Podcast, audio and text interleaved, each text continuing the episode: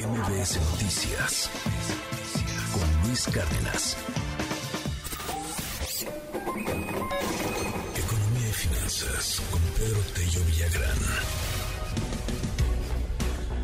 Y hablando de empleos, la pobreza laboral aumenta en 11 entidades federativas. Para que entendamos qué es la pobreza laboral, porque de repente estos términos son un poco raros, pobreza laboral, chambeas, pero aunque chambeas, con lo que ganas no te alcanza para comprar una canasta básica. Más o menos es que aunque estás chambeando, aunque estás trabajando, ganas menos de dos mil pesos mensuales. Más o menos, digo, el, dato es un poquito más preciso. Ahorita lo preguntamos con, con Pedro Tello, a quien le mando un gran abrazo. Querido Pedro, ¿cómo estás? Buen día. Buenos días, qué gusto saludarte. Lo que son las cosas, noticias contrastantes procedentes del mercado laboral mexicano.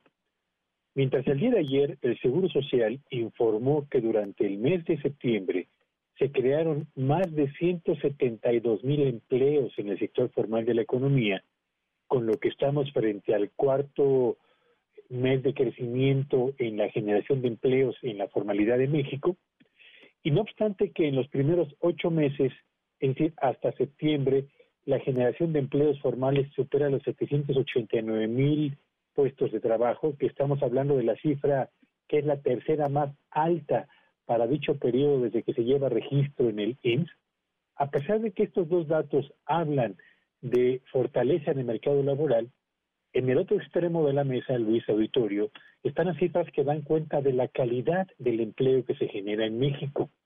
Y es que de acuerdo con el Coneval, el Consejo Nacional de Política de Desarrollo Social, Coneval, en el segundo trimestre de este 2022 aumentó la pobreza laboral en 11 entidades federativas, es decir, en uno de cada tres estados de la República.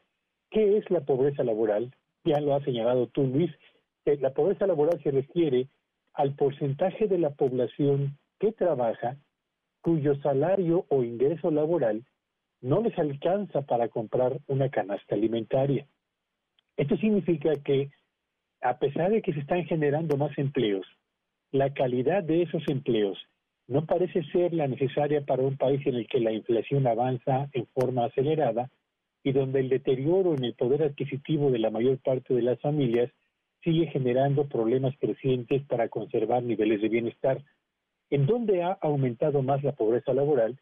Bueno, pues de acuerdo con el Coneval, las cinco entidades federativas donde se presentó el incremento más significativo en la pobreza laboral fueron Guanajuato, donde casi el 38% de los trabajadores están en condición de pobreza laboral, le sigue Hidalgo, donde el incremento que se registró en el segundo trimestre ha colocado a la mitad literalmente de sus trabajadores en esta condición, Quintana Roo con un 28% de población trabajadora en condición de pobreza laboral, Querétaro, Puebla y la Ciudad de México.